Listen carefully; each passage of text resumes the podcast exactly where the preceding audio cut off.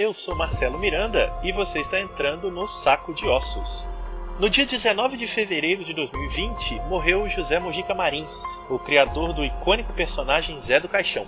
Muita gente conhece os filmes e as atuações do Mojica, mas pouca gente sabe de uma faceta peculiar do cineasta, a de criador de trilhas sonoras.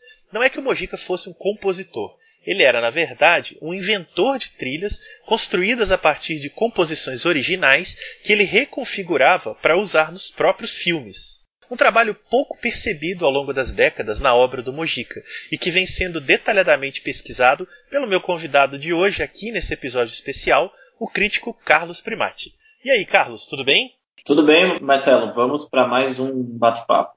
Carlos, eu queria já te perguntar: o primeiro filme do Mojica como diretor de cinema foi o faroeste A Sina do Aventureiro. Nesse filme ele já usa alguma técnica de criar trilhas sonoras ou isso apareceu posteriormente? Mojica, quando ele estreia no cinema com A Sina do Aventureiro, não só ele faz o primeiro faroeste brasileiro, como ele faz uma coisa bem curiosa, que é um faroeste bem adulto, né, bem violento, até foi bem chocante na época, mas ao mesmo tempo ele é um faroeste musical. Os faroestes musicais, eles remontam à década de 30, quando tinham os cowboys do, dos Bill Westerns, como Gene Autry, o Roy Rogers, e, e, o Mojica, de certa maneira, fez um faroeste que é meio inspirado nisso. E a curiosidade desse filme é que as dez canções que vão contando a história no Cidadão Aventureiro, todas elas têm letras do Mojica. Então ele tem uma participação musical aí bem curiosa, escrevendo não só o roteiro do filme, mas também as letras. E é meio pitoresco isso, porque as, as canções vão rolando ao longo do filme, né? Dez músicas ocupa bastante tempo, e elas vão descrevendo o que as cenas estão mostrando.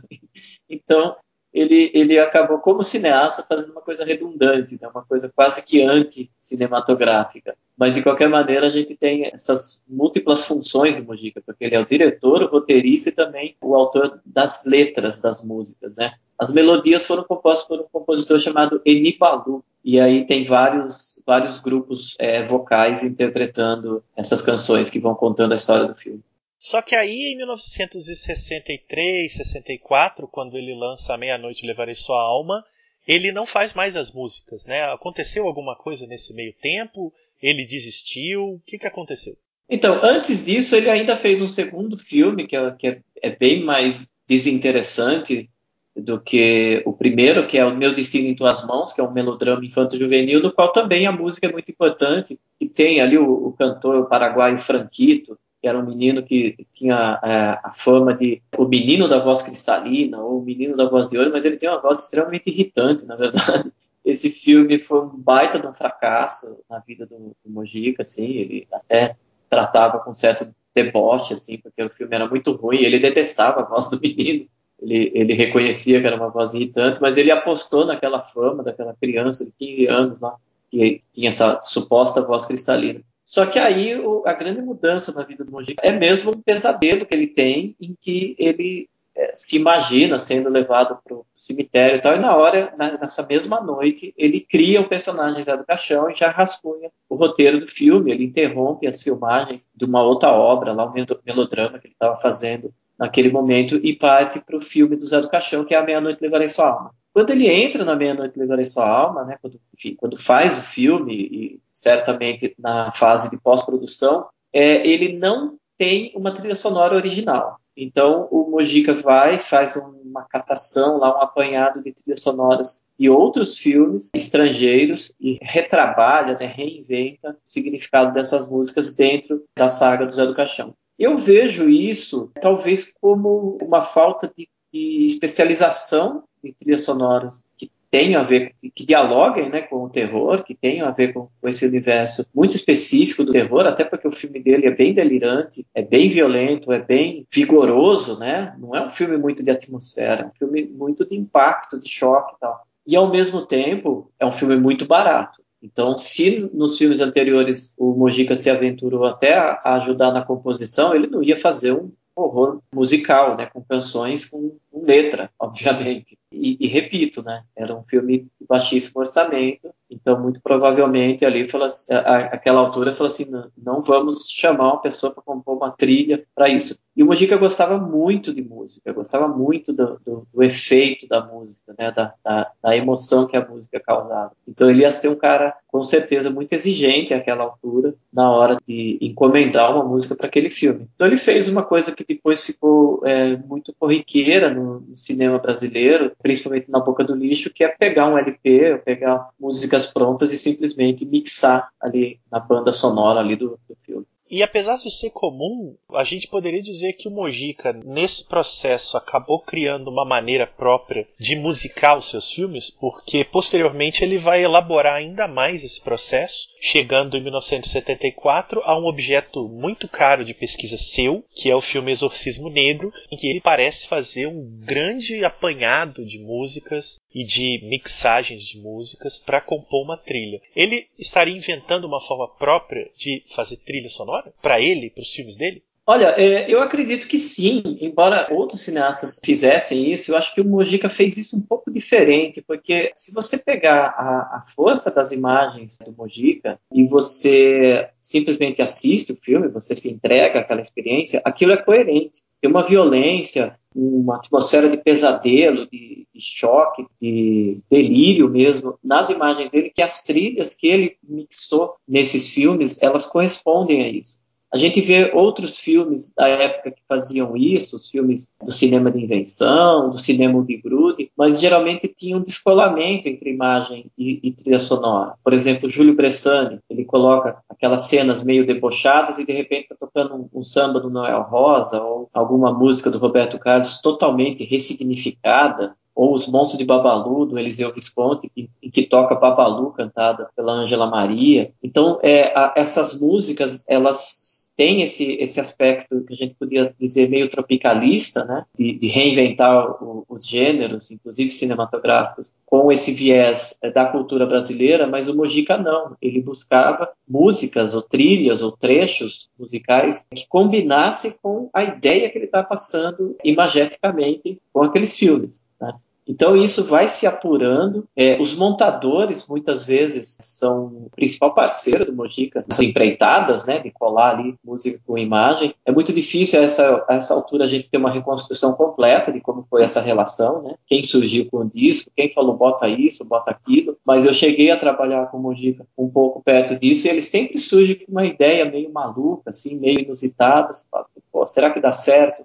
Então também não é para a gente afastar a hipótese de que ele surgia com, com, algumas sugestões assim. No caso específico da Meia-Noite Levarei Sua Alma, eu sei que tem uma história bem interessante que o Mujica contava, foi a única revelação que eu lembro dele ter feito de onde ele pegou alguma dessas músicas, é que ele usou a trilha sonora do filme italiano Barrabás, que é a história lá de um dos ladrões que foi crucificado junto com Jesus Cristo. Aí essa trilha é, originalmente é do Mário Nassimbene, é um épico bíblico, e nesse LP, que foi lançado no Brasil na época, então o Mojica ali tinha o LP brasileiro mesmo, é, no, no, tema de abertura tem uns sons feitos musicalmente, né, são efeitos sonoros, mas também são musicais, de sons de chicote, seguidos por uma multidão apupando, assim, tá. No filme Barrabás, é, esses sons dos chicotes são é, o corpo de Cristo sendo fustigado pelos chicotes. E o povo lá meio que celebrando aquela, né, aquela, aquele castigo grotesco. Isso é muito interessante se a gente sair da questão meramente diegética do, do filme do Mojica, porque no filme do Zé do Caixão, esses sons são usados quando ele está espancando ou agredindo algum personagem do filme. Então você pega aquilo que eram sons que representavam castigo em Cristo, passam a ser um, uma agressão dessa criatura, que é o Zé do Caixão, que apesar de ser um ser humano, né, embora seja um ser humano, ele é cruel, sádico, assim. Então pensar que ele está meio que replicando um castigo que originalmente era contra Cristo, né, transforma ele numa figura bem complexa. É. Né? Mesmo que isso seja fora do filme. Né? Sim. Então eu gosto muito dessa relação. Você fala assim, cara, eu estou ouvindo a trilha sonora do Barrabás do Mário Natigani, mas está dentro de um filme de Zé do Caixão. Esse tipo de processo é uma coisa que ele vai inventando filme a filme, né? E aí em 74 ele faz o Exorcismo Negro, que até então foi a maior produção da carreira dele. Acho que ela só foi superada pela Encarnação do Demônio em 2008, em termos de orçamento, de condições. E ele faz o que imagino eu seja a mais sofisticada trilha sonora da carreira dele, ou pelo menos uma delas.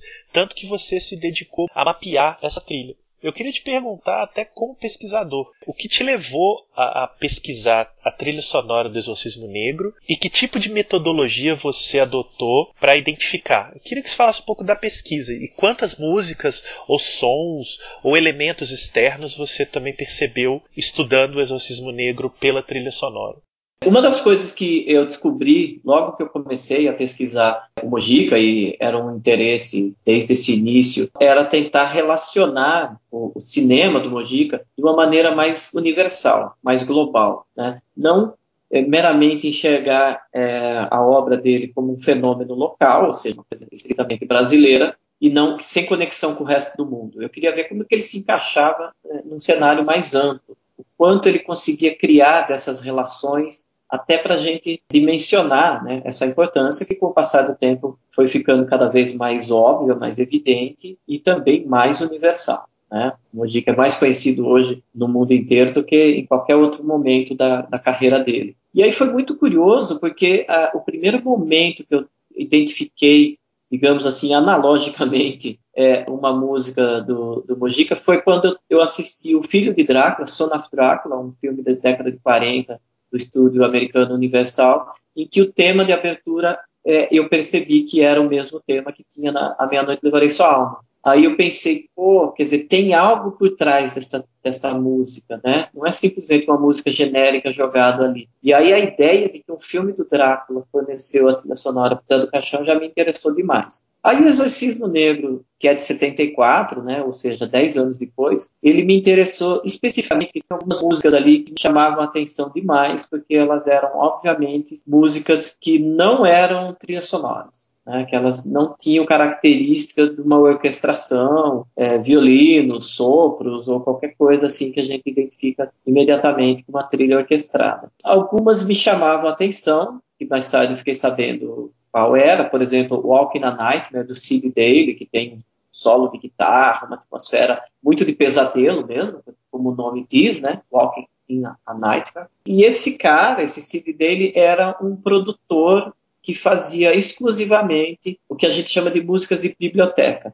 Então ele gravava vários ritmos, né, um batuque meio de, de mambo, uma música meio calypso, uma música é, mais suave, outra romântica, outra tensa, outra pesada, e lançava vários LPs e as trilhas sonoras, né, esse material que ele criava, eram comprados por documentaristas, por produtoras de televisão, produtoras de tanto de, de, séries quanto de programas de variedades na televisão, e usava livremente isso em vários outros produtos, né? Então a, as trilhas sonoras dele se espalharam por tudo quanto é canto. E aí foi parar nesse filme do, do Mojica. Ele com certeza tinha esse LP ou fazia parte do, da biblioteca da produtora, né, do, o produtor desse filme, que é o Aníbal Massaini, e aí eles usaram isso daí é, insistentemente no filme. Aí eu escolhi esse filme é, para iniciar essa pesquisa, primeiro porque ele tem muitos momentos musicais, muitos mesmo. Então é até impressionante como ele é uma colagem, eu esmiuçando o filme minuto a minuto, ele tem uma colagem, assim, que é uma espécie de quebra-cabeça que vai colando vários pedacinhos mesmo, às vezes tem 10 segundos, 15 segundos, 20 segundos, um minuto de música e já passa para outro momento, né, tirado de, de, vários trechos diferentes. Mas me chamou muita atenção, porque começa com uma música é, sacra, né, que inclusive se chama Credo, um compositor italiano chamado Enrico Intra, que já causa uma estranheza, tem um coral ali católico, é, aparentemente cantando alguma coisa em latim ou mesmo em italiano tal e, eu, e aquilo me intrigava da onde que veio isso né? aí o método de, de, identificação tirando algumas pouquíssimas coisas que eu consegui reconhecer foi mesmo usando aplicativos de celular que identificam trechos de música Olha só. Quer dizer, uma pesquisa moderna, né? É, totalmente. Então, o que eu fiz analogicamente 20 anos atrás não, não funcionaria mais hoje. Só que é, parece fácil falando, e a, não nego que seja divertido, mas você tem que tocar 3, 4, 5, 10, 15, 18 vezes até ele atingir um ponto que o programa fala. Isso eu reconheço. Porque tem gritaria por cima, muita gritaria em filmes do Zé do Caixão. Tem duas músicas misturadas, tem ruídos né, de sala, ruídos ambientes, às vezes um barulho de vento, ou gente falando, né? Eu tenho que identificar músicas que têm diálogos por cima. Então foi um processo que foi que eu fiz como uma extensão da minha pesquisa sobre o cinema de horror brasileiro, especificamente sobre o Mojica e sobre um aspecto construção de trilha sonora, mas foi também um desafio pessoal, tipo, pô, vai ser legal se eu conseguir encontrar essas músicas. Aí foi basicamente isso. Teve uma faixa que eu não consegui identificar eu consigo identificar o uso dessa faixa em outras músicas que estão espalhadas em aplicativos, aí, em plataformas de música digital. Inclusive, eu fui atrás dos compositores, né, dos, dos, músicos que usaram esses trechos e perguntei: de onde você tirou isso? E aí a pessoa até teve o cuidado de me responder: falou assim, cara, eu não lembro agora, mas eu vou tentar descobrir e, e volto a te dizer. É só um trechinho muito intrigante Quer dizer, você achou um sample ali pequeno e não consegue encontrar a origem dele. Exatamente, e pelo sample você percebe claramente que aquilo é tirado de um filme, não é tirado de um Ah, ok. Ele pegou o filme e tirou diretamente da cópia do filme, porque tem ruídos, tem barulhos ambientes, assim, que acompanham a música. E eu, da onde você tirou isso? Porque eu preciso completar a minha trilha sonora. A trilha sonora ela se repete muitas vezes. Tem, tem temas ali que se repetem meia dúzia de vezes, como esse Walking in a Nightmare, como eu falei, e outra música do próprio Sid Daly chamada Spider's Web, às vezes toca poucos segundos, assim. Então ela se repete muito. Montando a trilha sonora, que foi meu desafio, né, fazer uma espécie de, de remontagem, é, dá mais de 50 faixas, mas não tem tudo isso de músicas. Ao todo, eu tirei isso de nove álbuns, porque eu fui atrás dos álbuns, me interessava ter contato com o LP, que tinha isso, porque isso foi feito em 1974, então a fonte eram LPs mesmo. Então, como são nove LPs, a gente tem ali nove artistas diferentes, incluindo pioneiros da música eletrônica, que é uma coisa que eu acho muito interessante, e mostra esse interesse do Mojica por músicas que são fora do, do convencional. Tem o Kenneth Gaburo, por exemplo, que é um pesquisador de música eletrônica da Universidade de Illinois. Tem o Michel Magna, que era um pioneiro também da música eletrônica na França tal. E também, como eu falei antes, me interessava também criar uma relação do Mojica com o resto desse universo do cinema de horror. E foi interessante descobrir que é, ele usou também vários trechos de trilha sonora da produtora inglesa Hammer, é, que na mesma época, ele pegou o LP fresquinho ali, na mesma época lançou um LP chamado Hammer Presents Drácula, que na verdade tinha trechos, né, tipo suítes de trilhas sonoras de vários filmes da Hammer. E o Mojica aproveitou quase todos esses filmes. Então ele teve acesso a esse LP, tem ali o Fear in the Night, tem o Drácula, tem o Vampire Lovers, o She, todos esses filmes são produções é, da Hammer e todos estão no mesmo LP. Então a gente consegue descobrir que ele teve acesso a, a esse álbum e usou as músicas ali. Então, de novo, a gente tem ali o Drácula e seus derivados tendo um, uma, uma, parcela na construção da imagem cinematográfica do Zé do Caixão. E aí, diante desse mapa da trilha sonora do Exorcismo Negro, o, que tipo de diagnóstico, se é que a gente pode usar essa palavra, você tira? É, olhando essa, essa, trilha, o que, que sai disso? Que relação se tem entre filme e trilha? Olha, eu acho que a gente está diante de um fenômeno da cultura brasileira que é a ideia do tropicalismo, né? que é você estar aberto à, influ à influência estrangeira, da cultura estrangeira, né? você aceitar a, a cultura estrangeira e você regurgitar essa é, inspiração, essa influência, essa bagagem que você constrói a partir disso, como uma coisa autenticamente sua. O Mojica fez isso da maneira que era viável para ele, tanto artisticamente quanto é, na questão orçamentária. Ou seja, eu vou pegar esses trechos musicais e não vou usar como inspiração, vou usar literalmente no meu filme. E é muito curioso porque o Exorcismo Negro, assim como o filme anterior do Mojica, que é o Ritual dos Sádicos, ele é um filme que é sobre a criação artística e sobre o confronto entre criador e criatura, né, entre o, o, cineasta e o personagem, né, o cineasta José Mojica Marins e o personagem Zé do Caixão. E é um dilema meio esquizofrênico, meio insolúvel sobre quem é mais importante, quem é, é mais forte e tal.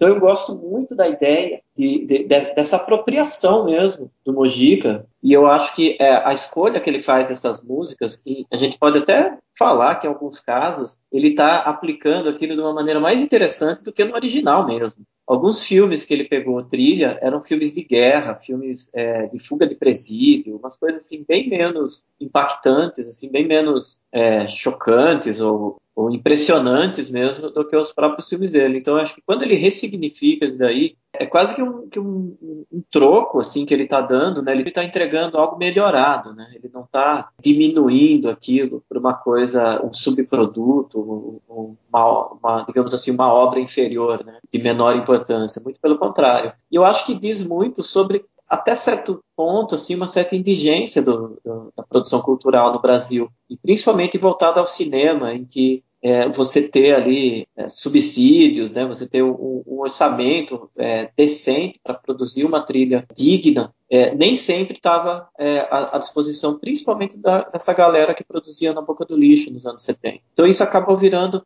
uma certa tradição.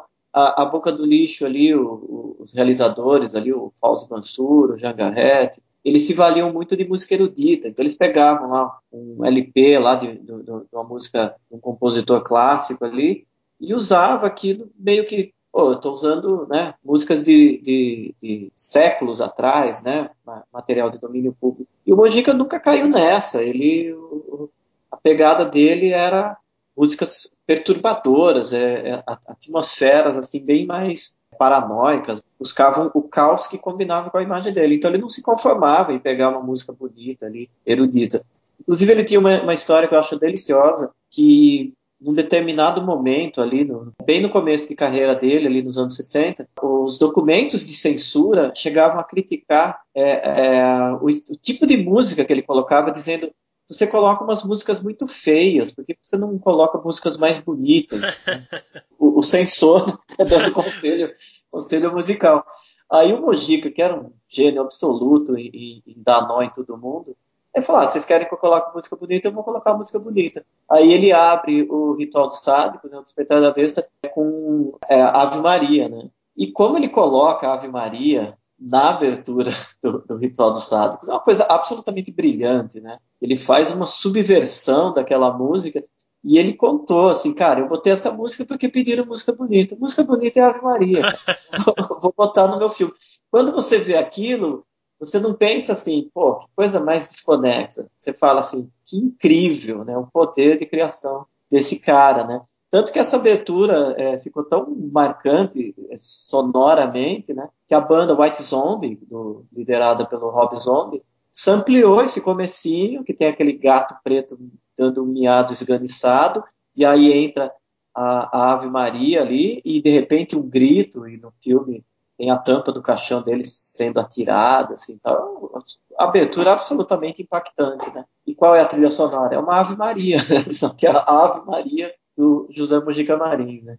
Então, acho que esse poder de, de, de, transformação da obra original, independentemente dela chegar pronta para o Mujica, tem uma participação muito grande da, da mão dele. Assim. Eu acho que, que, que, a força é essa. E outros cineastas não conseguem deixar essa marca, não conseguem imprimir é, é, esse estilo, é, fazendo coisas parecidas. Soa mais como uma salada meio generalizada, ali, uma, às vezes entra uma música conhecida, às vezes não. Isso estou falando principalmente pensando na produção da Boca do Lixo. Tem um filme de 1980 chamado A Força dos Sentidos, do Jean Garrett, que é um grande filme, e ele usa é, uma música do Penderecki, né, que é um compositor muito importante é, dessa época, que está no, no, Iluminado também. Só que o filme do Garrett saiu um pouquinho antes do Iluminado. Então, da mesma maneira que o Kubrick fez aquele filme ressignificando música que já existia, a, a, um diretor da Boca do Lixo fez a mesma coisa. Então isso era meio recorrente.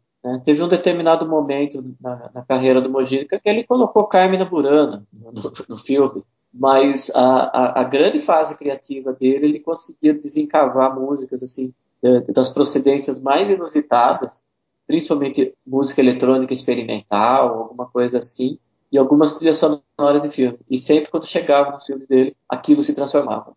É, essa pesquisa ela está disponível, ela vai ser disponível. É, em que pé que essa pesquisa está para eventualmente quem se interessa em conhecer esse mapeamento que você fez? Então, eu fiz, como eu falei antes, é, eu fiz como um exercício mesmo de pesquisa mesmo, de descobrir, de tornar isso público.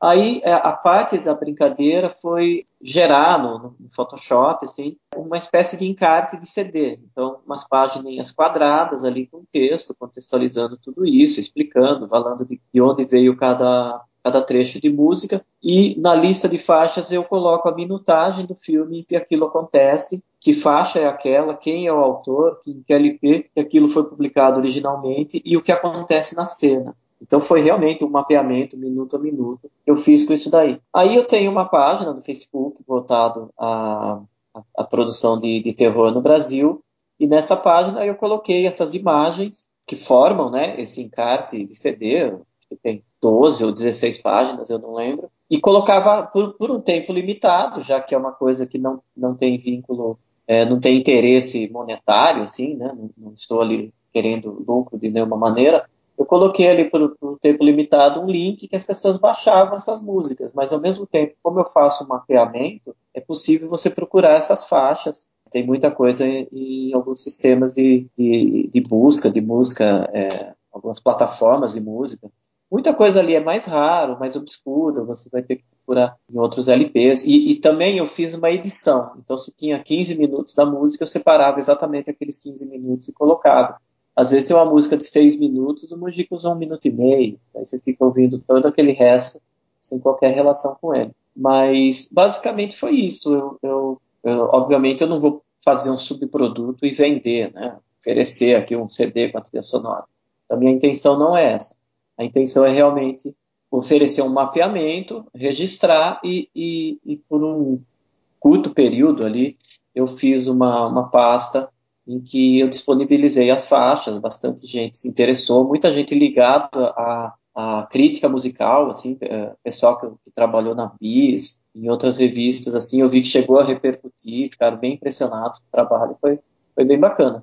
Né? A minha intenção não era ter nenhum tipo de benefício com aquilo, então só você receber um elogio. Teve gente que falou assim, pô, esse cara devia ganhar um prêmio aí de, tipo, de esforço anticapitalista, assim, né? Tipo, vai tão longe numa pesquisa sem estar ganhando nada com isso. Mas era realmente o prazer, assim, de, de chegar ao final do, do desafio que eu mesmo inventei, né? E aí é possível fazer isso com mais alguns filmes do Mojica. Não sei se todos são interessantes, mas a trilha do A Meia Noite Agora Sua Alma também é uma muito interessante para desmontar ali, né? Descobrir onde ele pegou cada coisinha. Geralmente é possível identificar as músicas, mas é um trabalho que exige muita paciência, com certeza. Qual o nome da página no Facebook para o pessoal que quiser seguir? É a Filmoteca do Horror Brasileiro. Ok, Carlos, olha, muito obrigado pela conversa, parabéns pelo trabalho, de fato, um trabalho hercúleo e eu acho que a, a cultura e, e, a memória da música e do audiovisual brasileiro só tem a agradecer o esforço. Então, tomara que mais gente conheça essa pesquisa e que outros filmes se tornem objeto das suas buscas musicais. Obrigado, Marcelo, é um prazer falar com você sempre. É, ainda mais numa paixão comum nossa, que é o cinema de horror e o Zé do Caixão, né, o Mojica. Então é um prazer. Agora vamos ver se nesse esforço hercúleo eu vou para os outros 11 desafios. aí completa a filmografia inteira do Mojica aí nos 12 trabalhos dele. Vai ser bem legal. A gente aguarda boa sorte. Obrigado.